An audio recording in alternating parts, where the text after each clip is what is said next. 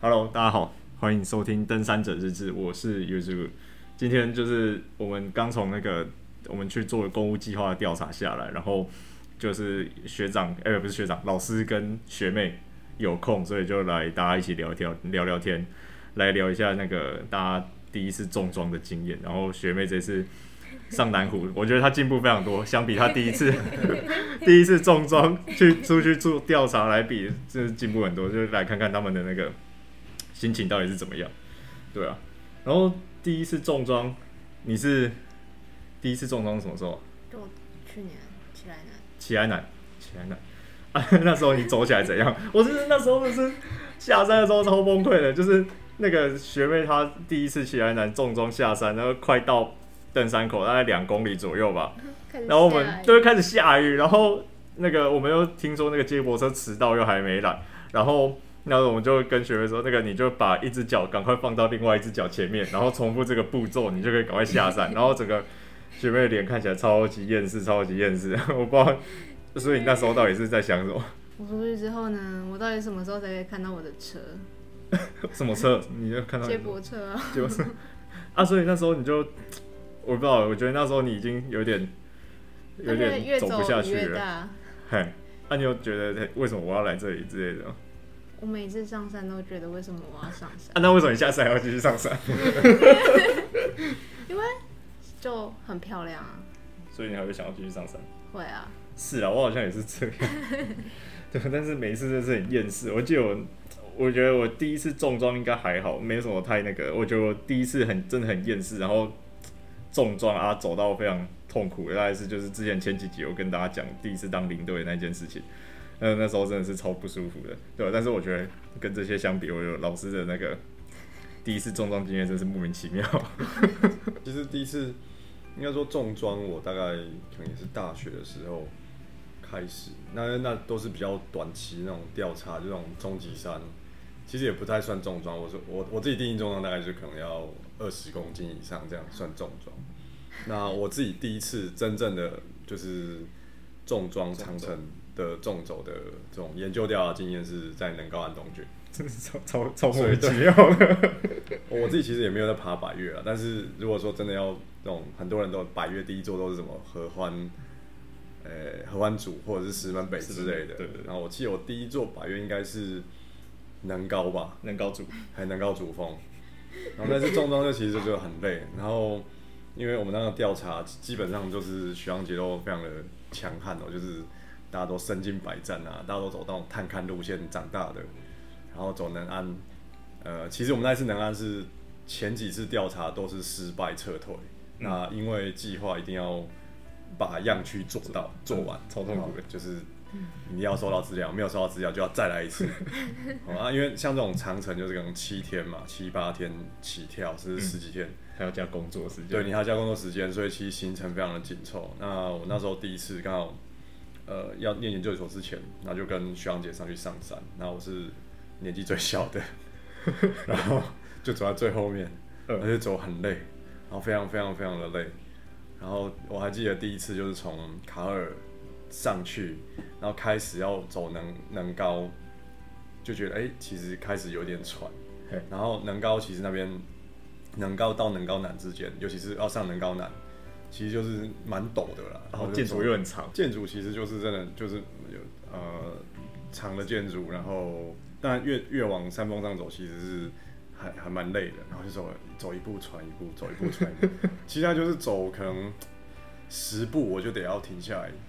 喘喘一下，就是还没有很适应那个高海拔的那个空气。虽然已经走了大概两天了哦，真的，可是就是觉得好累好累，就觉得我真的为什么要来这种地方的感觉？这样，所以你有第一次有这种感觉？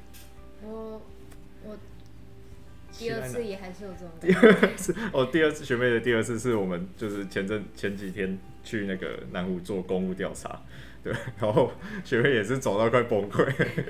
对，反正就是真的很累啊。然后后来，其实我觉得一个蛮蛮好的一个学长，他就是他其实也是那时候三社登山社来支援的学长，他就跟我说，嗯、你就走得慢没关系，你不要一直停，就是持续的走，然后你可以慢慢走，然后调整呼吸，就可能吸吸两口，大大的两口，然后慢慢的吐气，然后再走下一步，再吸两口，然后再大大的吐气，这样，然后持续的往前走。啊，我就哎、欸，就慢慢的去调整自己的步伐，发现哎、欸，其实徐阳讲的还蛮好的，就是可以跟上他的那个，就是当然没有办法跟他完全跟上步伐，至少可以就是持续的往前走。不过那一趟真的是蛮棒的，因为能安其实是。台湾的那种高海拔生态系中，你沿着那种棱线上的那种玉山建筑的那种草坡啊，那种草坡其实就有点像是在国外你看到什么大草原的感觉，尤其是那种夕阳落下来的时候，你就看到整个中央山脉的棱线，非常非常非常漂亮，然后有非常多的水路在旁边嗷嗷待哺，走来走去这样。当然没有像现在那么多了，因为已经十几年前了。嗯，那现在其实又又比十几年前的水路的量还要更多。没有没有掠食者，对啊，因为也没有掠食者，然后人其实也不太会去懂它干扰他们，所以他们其实跟人的距离越来越近了。啊，那啊，为什么你们感觉第一次走起来都蛮累的啊？为什么第二次还会想要再上去？很漂亮，很漂亮。啊、不是，我们要讲具体一点。啊啊！你在走的时候不是都快崩溃，然后、嗯、我们还走到紧急扎营，反正 哦，对啊，为什么？为什么你就？这样子，然后你还想要继续这样上去，而且工作又那么辛苦，你在山上还要被学长念，就就不要念一念啊。然后反正我在山下也要被他念。就就山上真的是很漂亮，就会一直想要待在山上。就是虽然说走到很累了，可是就是当一转头或者是一回头看到那个风景。就是为什么不在山下看电视就好？不要，电视不一样，哦，电视不一样，所以这些东西都可以彻底的抵消掉你那些觉得很厌世的情绪啊。没有，我还是边走边厌世。我大概走出一公里之后，我就会开始厌世，然后一路厌世到就是走到目的当天的目的地这样。啊啊，对啊，那那在，所以在行程中就是你会有一些风景可以支撑你走下去。对啊。哦，好像也是这样，就觉得好像山上真的是还蛮漂亮的一个地方。哦，是你，也是我，我也是，其实也不是风景，其实 植物。我的研究就是那个，所以还是得去啊。反正就是资源，呃、啊，当然我们那时候一个团队，然后就做了非常多的这种研究的调查。那当然第二次去某做某一个这个保护区的。动植物的调查嘛，那虽然我们主要做植物的话，还是会以这个样区为主。那那我们刚好我第二次也是很很累的行程，也是重走，大概也是走了七天还是八天左右，也是在中央山脉棱棱线的中段啊。就是第一趟是能高安东军嘛，那第二趟就走了这个草山摩吉安东军，所以中间这一段就刚刚说鬼行程，对，真的是鬼行程，非常非常累哦，尤其。第一趟其实天气还算 OK，还算不错。嗯，然后第二趟的话，就是从第一天下雨下到第七天，也就是大概那个午后雷阵雨是从中午大概十一点、十二点就开始下，然后下到下午大概傍晚吧，那 就整天都在淋雨啊。对啊，我那个雨鞋里面哦，就是走走了一段，虽然我们全部都穿雨衣啦，就雨衣雨裤，嗯，可是就是反潮，然后加上就是又渗水进去。然后走一段就要把那个雨鞋脱下来，然后把里面水倒出来。反正就因为也没有山屋嘛，都睡帐篷。嗯。然后帐篷里面就是，反正进帐篷就赶快换成干的衣服。嘿。然后第二天再继续穿湿的衣服继续走。然后走一走，其实早上太阳蛮大的，因为晒干了。对。然后接下来就是中午又开始下雨，十一十二点开始下雨，下到傍晚。可是该做的事情还是得做。啊，所以你在下雨中下雨天调查？下雨天调查，撑伞啊。是哦。对。而且你们那个职权调查比我们那个又再更麻烦一点点。呃，其实都是一样的，就是说你还是该做的东西都还是要做，然后，嗯因为基本上你是要做保护区的调查嘛，那你要呈现一个基本的这个样区，就这个区域里面的一些概况啊，你的取样的方法都要就是符合标标准跟规范，然后就是一个很浩大的一个工程，就是很累，对啊，对，这是我第一。第一年的两次 重装经验，长城重走的经验哦。啊，一直到现在嘞，比如说像我们上一次去，就是去南湖调查到现在，到底有什么改改变，或者是觉得自己有没有变？其实后来也是就一方面就是自己做都是做高山的东西，嘿，那反正就是爬山嘛，然后爬到最后就变成说有点是感觉是变成是一个使命感的，就是觉得哎、欸、这个地方其实真的有蛮多值得去做，然后。大概我大概走了两两次吧，两次长程纵走之后就觉得，哎、欸，其实好像也还好。然后因为那那段时间大概就是后来都穿雨鞋，然后反正雨鞋很便宜嘛，一双才三四百块，可以穿个十年左右。然后漏水了再换另外一双就，对吧、啊？当然中间有有一段时间还有有换过登山鞋，可是还是觉得、嗯、其实穿雨鞋比较好，因为我出门有时候碰到那么长的时间，一定会碰到下雨嘛。不是因为你是雨神的关系啊，这个这个不是哦。然后上一次像南湖那一次哦，其实我我是觉得都还好啦，觉得都还好？对，就是很平常，然后也没有说累啊，就是像一般这样，就是走走一走，然后上去，然后把事情做完。只是有时候就是我们做植物调查，可能找不到某些之前调查过的植物，就会觉得非常的。良心心情很不安，对，就会觉得奇怪，为什么之前有调查到，现在没有调查到，就会非常惶恐，就想说到底是发生什么事情这样，然后也怕自己不小心就是精神可能不是很集中的时候不小心认错，所以我们这些调查其实都是要在比较精神集中的状况之下把它做完，当然会有一些行程啊，那像我们这种可能就是到一个定点然后做，其实我觉得相对上来说是。蛮轻松的啦，那跟我之前第一次爬山那种，就是你一定要一直走，一直走，一直行进，嗯、在行进中取样，那个真的反而是累非常多。对，你们每天都要背大背包出去的那种。对啊，我们那时候也大概也是二十出头了，二十出头公斤，对，二十二十几公斤这样。那像我们南湖也是，我第一天二十二十六，因为我背了相机三点哎四公斤的相机这样。超夸张的，对吧？我带了两两台相机，然后两颗镜头。我我必须要讲一下，老师的标准跟正常人不太一样。我们南湖的行程是，呃，第一天晚上，哎、欸，第零天啊，交通天，我们就晚上就摸黑走进去六点八 K，然后学妹就不行了，反正 学妹学妹有黑暗恐惧症，然后她就不行了。然后第二天就上到云南，第三天进圈谷。然后第四天跟第五天每天都是三点半起床，四点半出去做调查，做到下午四点。然后第二天做完调查四点，我们回山屋收东西，然后摸黑走回神马镇。所以我觉得这个调查不行，这个调查还是偏累的。这个我要检讨一下，应该要，好像这个太太赶了，太赶了。对啊，然后我对于我一直在神马镇感觉到非常的庆幸。啊，啊你做调查，你做调查的时候有什么？那我现在就都还是。处在一个记录的部分，就是别人说什么我就记什么。那、啊、你记录的时候不会很厌世吗？就不然就是会，需要讲很快的时候我就很厌世，会跟不上。对，会跟不上。我就听到叭叭叭叭换，叭换，对对对对，这种。那玉山建筑群芒花草，然后暴林树枝台换，然后然后我们就要在那个调查纸上面找到玉山建筑画一横，然后什么暴林树枝台再画一横，然后群芒花草再画一横。啊，重点是那三个东西可能写得很远。然后那个格子又很小格，对，又对不到。哦，对，我也有碰到这个困扰，超崩溃。我们调查的时候就记录手跟不上。因为大家可能对那种高山的植物不是很熟悉哦，比如说我们可能讲什么暴林树柱台，然后可能一般听众可能都不知道这到底是什么东西。那尤其是很多草其实长得。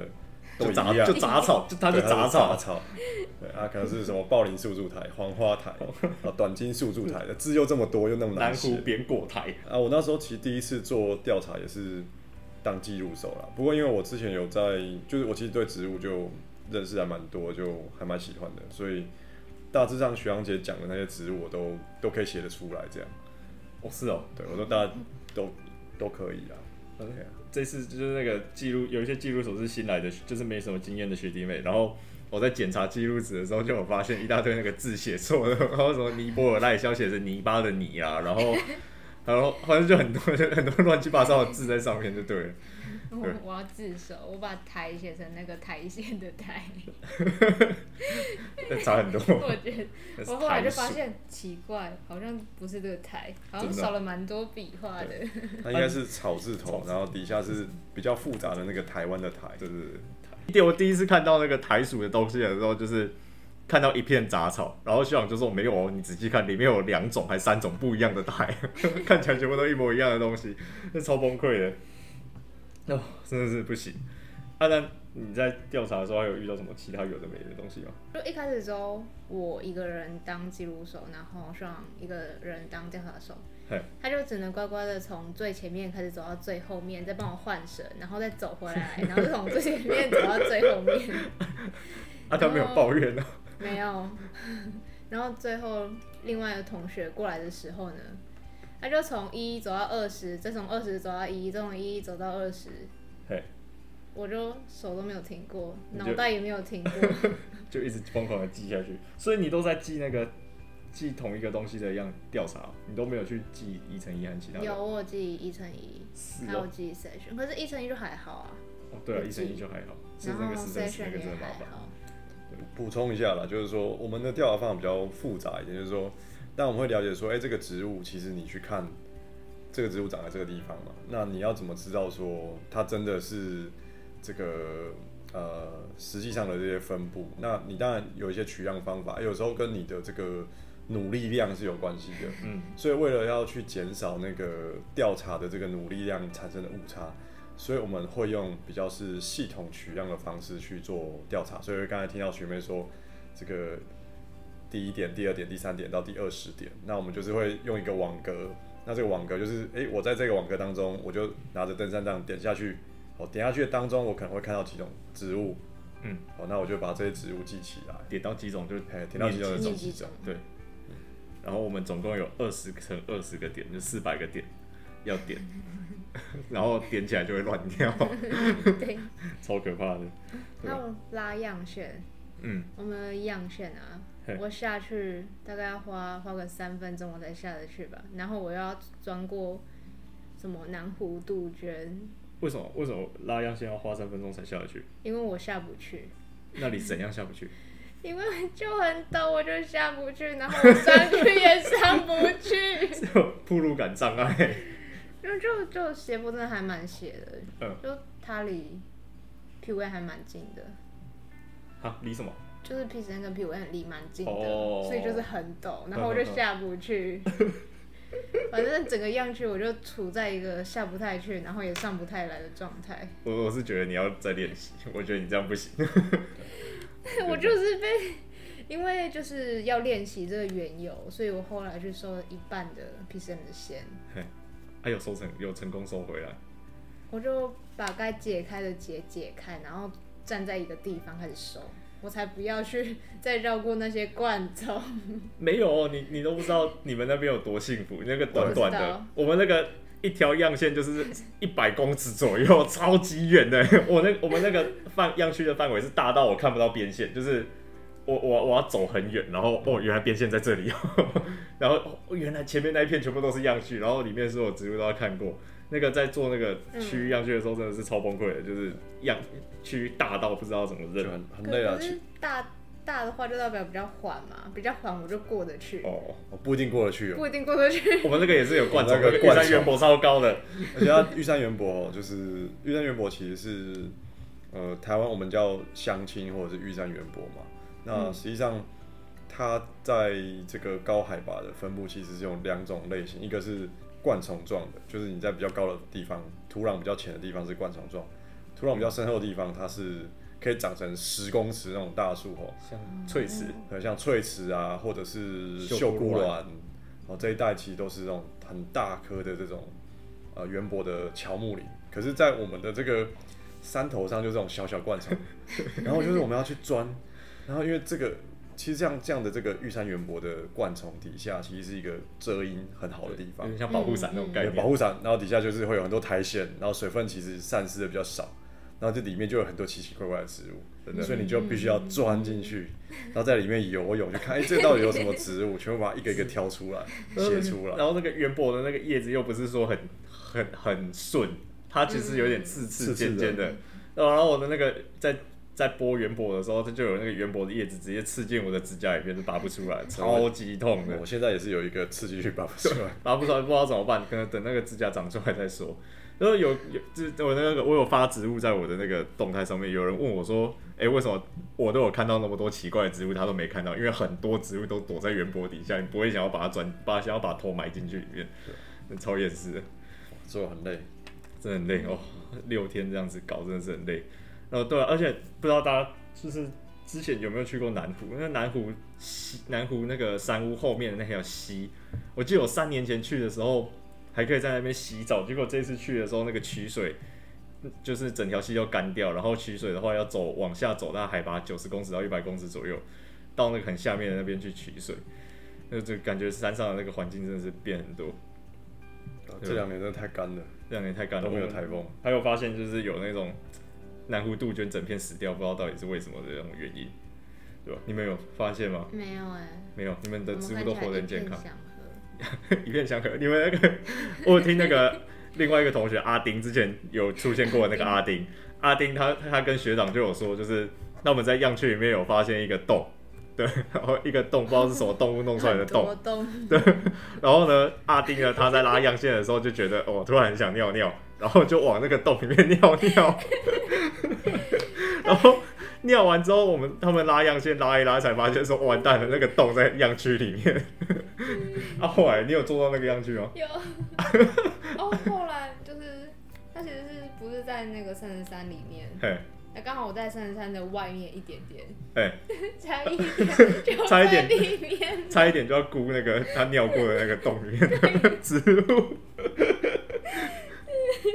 是说现在山上那个动物真的变很多。我们去南湖的路上，反正就是在调查的路上，看到超多死掉的山枪，不知道是被被自己笨死，比如说什么摔倒啊什么的。大家不知道山枪其实是蛮笨的动物，如果吓它，它会在那边不敢动，对吧？然后就看到是蛮多山枪尸体，而且水路也蛮多的，就是活的啦，活的水路，我还没有看到水路尸体，对吧？水路也蛮多的，不知道。大家之后疫情解封之后上山会会看到什么样的情景？对啊，其实大家真的是不要去下山枪，因为山枪真的很胆小，它有可能就是你声音大一点，或者是因为有些人可能会好奇，就是哎、欸，我去我去看一下，然后去过去，对然后去追，但是山羌可能就觉得哦，完蛋了，完蛋了，糟糕了，然后对，然后他会就会真的就是会吓死，然后心脏麻痹，然后就可能就就倒了。他是会他是会突然那种定在那边不动，然后就突然就挂掉的那种动物。对，所以大家就是真的。要爱护野生动物。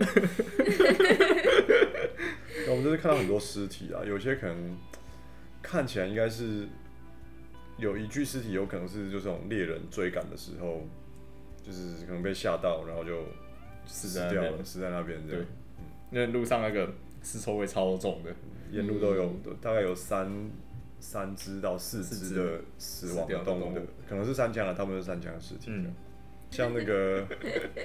这是在学妹上去实在是怎样？你你很厌世吗？对，因为我其实就是等等等大家等到觉得好冷。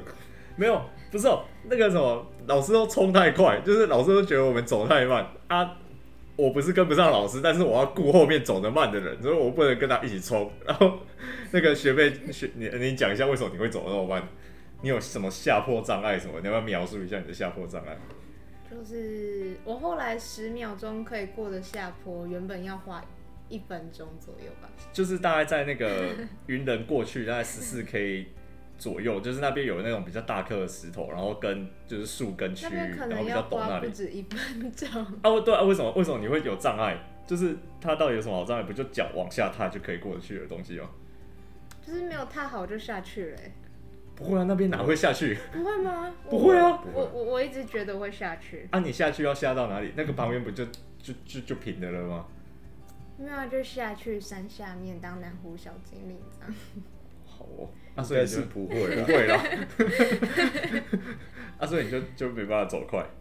对，然后然后老师就等到整个人都冷，很冷。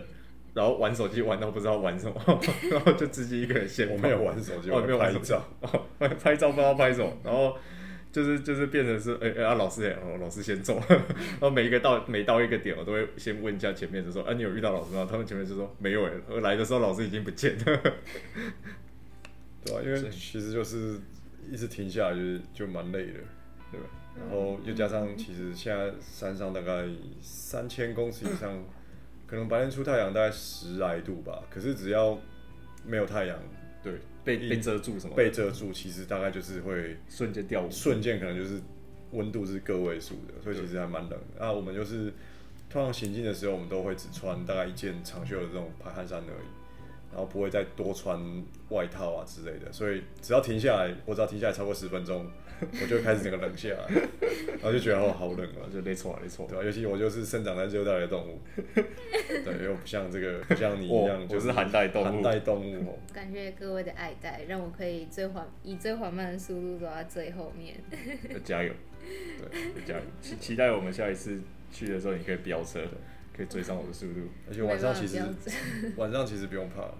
对，哦，说到这个，我第一次去南湖也是一个人晚上走夜路进去，我就从 我就坐那个国光客运，然后从宜兰这样，我我我我扣到了四元垭口，然后因为坐中午的嘛，然后中午大概我记得是十二点十二点多了，十二点半还是十二点四十的车，然后到四元垭口大概三点半吧。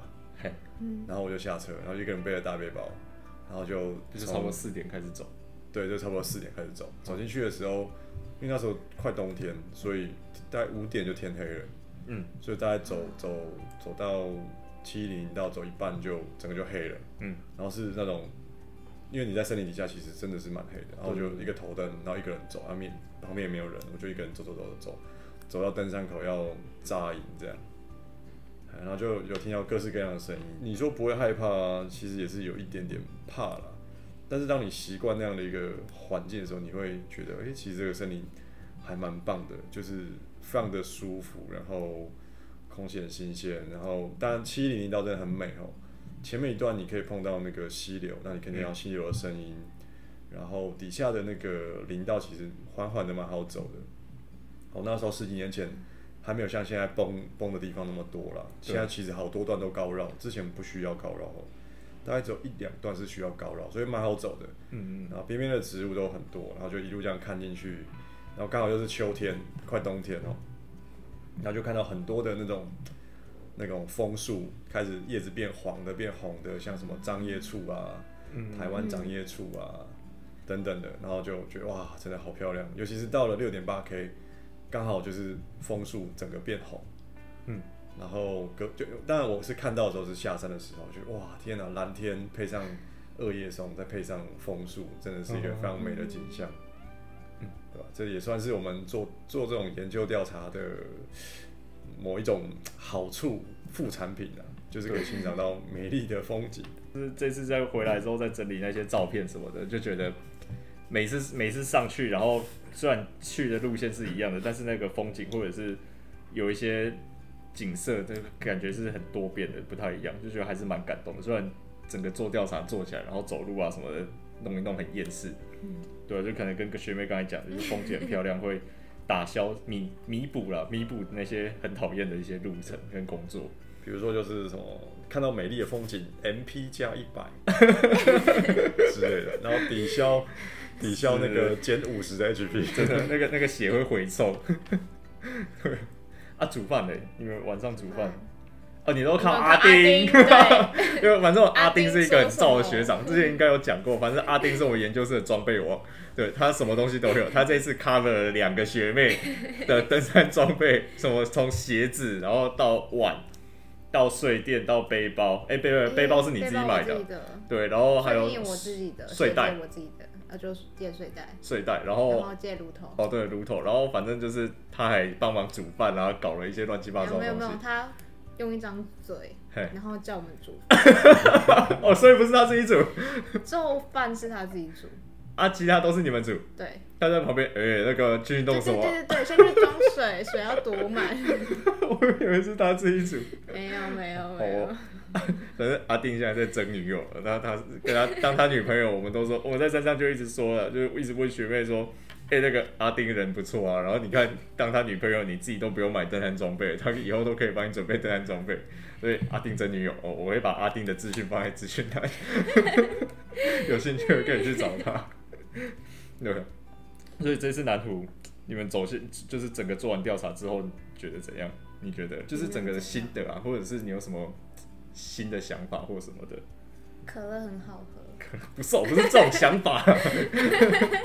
那然后学妹在山上就一直在那边哀说，就是一直说她想要下山，想要赶快喝到可乐，然后说她 这个这有点有点不想走下去，然后很想喝，赶快下山喝可乐。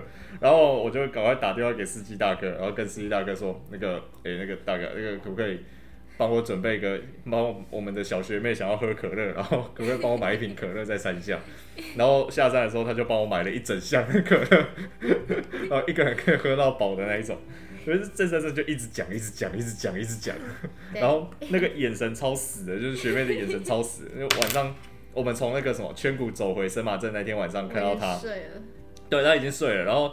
隔天早上那个看起来就很心不甘情不愿，觉得说今天一定很累的那种心情，然后我一直跟他讲说，我已经跟那个司机大哥讲说要帮我们准备可乐，然后感感觉整个人就活过来一样，都不知道到底是怎么回事。可乐很重要，可能山下的那个奖励品，下次你可以自己背一罐上去。对啊，下次你可以自己背一罐上去，因为我们没有没有没有没有，学长说要帮我背。好，学长，对啊，他说要帮你背，对，他说就是。要限时，比方说几点之前要到，如果没有到的话，就是我看他喝。因为我们以前做调查也都是会，可能会背一罐沙士那种，那种两两公升装那种，不是两公升啦，两公升太重了。哦哦哦。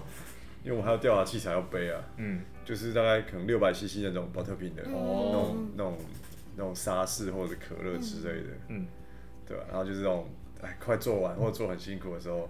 在山上喝真的超棒的，没有，我觉得下次我们可以背那个果冻粉。哦，对，果因为果冻粉它其实一小小包而已，然后大概不到一百克吧，但是它可以做出来的果冻是好几公升的果冻，就是呃，对，一整一大盆连一个大脸盆的那种果冻都可以做得出来。我觉得我们应该下次要来背果冻。可是沙士还是比较喝。珍珠，珍珠，珍珠又稍微重一点点。那个短天数可以，但是长天数背珍珠也是一种折磨。对，所以下一次可以吧？下次可以啊。我们可以下次来煮珍珠奶茶。好，我觉得不错。我记得带奶茶的，听说奶茶之前有人忘记带奶茶包。对，然后我们就煮红糖珍珠，也是蛮不错的。就是呃，我我之之前也是习惯，就是会带那个黑糖黑糖粉或黑糖块，然后到山屋或到营地的时候就会喝一点喝一点，那个恢复体力、补充体力跟让整个身体暖起来还蛮有用的。对，推荐给大家。好了，我觉得这次南湖就。不知道怎么讲哎，反正就是以之前也是做很多，一直从研究所一年级到现在都一直在做这个东西。然后这次南湖带学妹，然后带新的人人上去调查，然后不知道他们看起来是，我也不知道他们的那个心得到底是怎样，就觉得他们好像，啊、对了，我是觉得蛮不错的，就是哦，至少把它走完，然后他嗯，下一趟还会想要跟我上去，我就觉得很 OK。至少南湖真的很漂亮，对，而且南湖真的很漂亮。我记得那天就是反正四点多做完调查，然后要从全谷走回神马镇的那天晚上，也不是晚上，傍晚。然后我们大概可能五六点左右在过那个五岩峰，就看到山下天气超级不好。然后我就跟我朋友聊天，他就说嘉义在下大雨，就是山下都是那种阴天，然后天气不太好天气。然后我们是站在云的上面在走，对，然后那个心情真的是好很多，就是真的很漂亮，真的很漂亮。然后疯狂拍照。对，然后就想说，哎，就是如果没有办法没有做调查的话，好像也没有这个机会上来，而且现现在这种情况来说，对，而且其实我觉得南湖很棒一点是，从思源垭口开始哦，那呃各位听众你可以去找一下，很久以前一本书是这个荒野保护协会的那个创创办人叫徐仁修他写的《思源垭口碎石记》，嗯，就是四季不同的景象哦。然后你从七零到走到整个到圈谷，其实你可以看从地质、从水文、从动植物，其实都有非常非常多的知识在里面。对我们来说是一个知识的宝库哦。包括很多人都会去慕名而来，都会去南湖圈谷去看植物。那我们都昵称为它是这个呃这种神仙的花园、众神的花园这样。有非常全谷，对，南湖全谷非常漂亮。像我们一般以南湖命名的植物嘛，像有刚才有讲到南湖杜鹃、南湖柳叶菜，然后滨河的绝艺植物南湖柳叶菜。那像南湖柳叶菜是非常特别哦，因为它其实非常有园艺的价值，因为我们讲这种柳叶菜，哦，这种柳叶菜，呃，一般人可能会有听过柳叶菜科的植物，像是这个月见草或者什么月见草油嘛，那是柳叶菜科的。那一般这个柳叶菜属哦，Epilobium 这个属当中的花都很小。哦，北美有一种这个新叶柳叶菜花很大。